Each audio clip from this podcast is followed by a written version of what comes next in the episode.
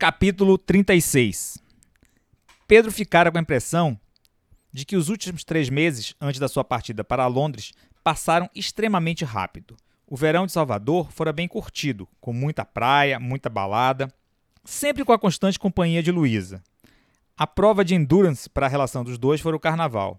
A combinação música boa, cerveja, lascividade coletiva, meninas bonitas e namoro firme não era, definitivamente, das mais fáceis para os neófitos dessa condição.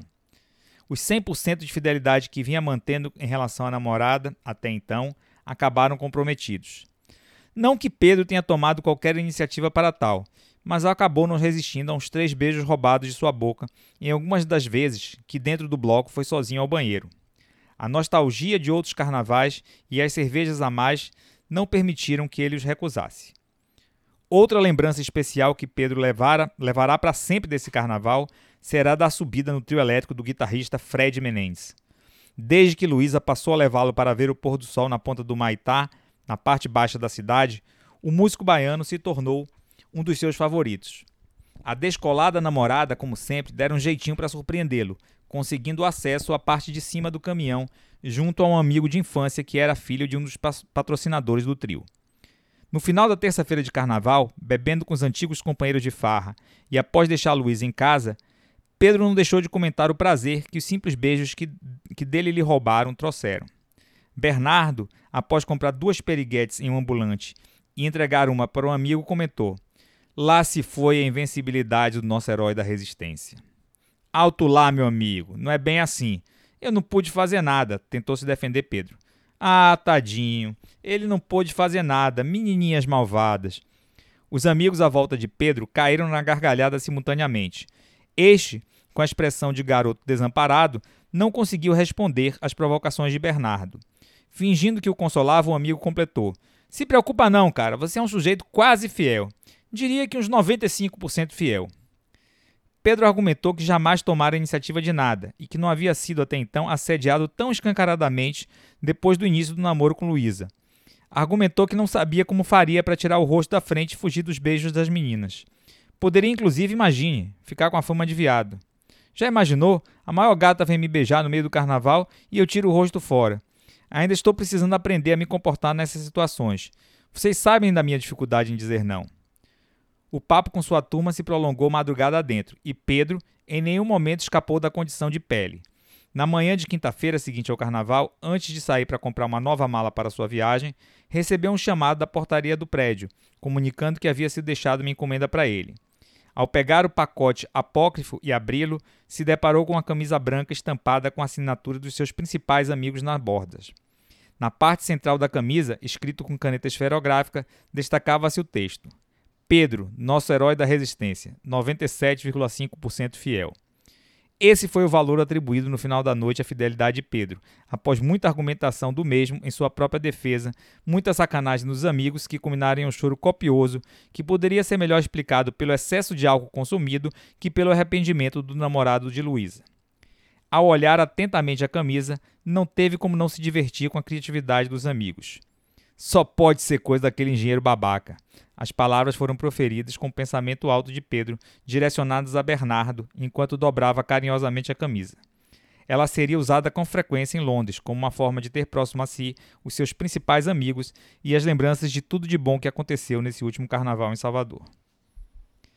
Os três últimos dias na capital baiana, antes do embarque para Londres, foram marcados por almoços e jantares com amigos e parentes. No sábado, véspera da sua partida, foi aniversário do seu pai, que foi comemorado em grande estilo com um cozido que reuniu toda a família. No final do almoço, o senhor Fagundes, de forma inesperada, fez uma convocação aos seus convidados. Quero comunicar que será iniciada agora a primeira gincana da família Fagundes. A participação dos presentes não é voluntária. O livre-arbítrio de cada um terminou com aceite ao meu convite de aniversário. Agora, l'état c'est moi. Os senhores estão convidados a participar até o fim. As tarefas da gincana da família Fagundes envolveram uma série de jogos e atividades bizarras, infindáveis, mas divertidas, que mobilizaram e animaram principalmente os seus filhos, sobrinhas e sobrinhos, namoradas e namorados, por mais de oito horas consecutivas, ainda que poucos, dentre aqueles que participassem, tivessem menos de 20 anos da idade. Os parentes da geração mais velha acabaram dispensados. A criatividade e a disponibilidade do pai de Pedro para organizar e sequenciar as tarefas surpreenderam a todos. Nessa noite, antes de dormir, o senhor Fagundes, como não fazia mais de 10 anos, passou no quarto do filho para lhe desejar boa noite. Deu um beijo na testa e ajeitou o lençol de Pedro. Quando ia deixando o quarto, ouviu: Obrigado, pai. Muito obrigado pelo dia, meu pai. Na manhã seguinte, Luísa chegou bem cedo para ajudar Pedro a arrumar as malas. Morreu de rir com o número de camisetas curtas e roupas de praia que estavam separadas para fazer parte da bagagem. Meu amorzinho tá pensando que tá indo pro resort de praia. Você não tá entendendo, não? Alô? É inverno aqui na, Inglaterra, seu, seu sem noção. O apartamento que vou morar na universidade tem calefação, ô esperta. Aquela outra mala ali só tem casaco e camisa de manga comprida.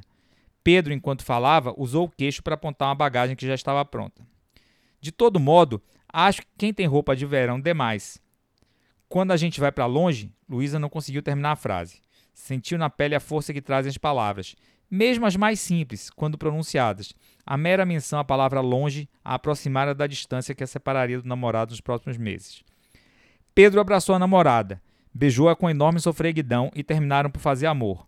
Apesar da enorme atração física que tinha por Luísa, o sexo, naquela ocasião, foi mais que tudo uma forma de conjunção espiritual, facilitada e estimulada pela conjunção física. Estar dentro do corpo de Luísa era integrar-se a ela. Pedro costumava transar de olhos abertos e, enquanto movimentava seu corpo, apreciava diversos dos detalhes da namorada que lhe aumentavam o estímulo. O formato de suas costas, os longos cabelos, a pequena tatuagem na forma de infinito próximo à nuca. Não dessa vez. Desde o momento em que penetrou Luísa, permaneceu de olhos fechados. O que ele sentia e buscava naquele momento lhe chegavam mais fácil e intensamente pelos sentidos do tato e do olfato que pelo sentido da visão. Quando o avião de Pedro decolou, algumas horas mais tarde, o cheiro de Luísa não deixara de lhe acompanhar.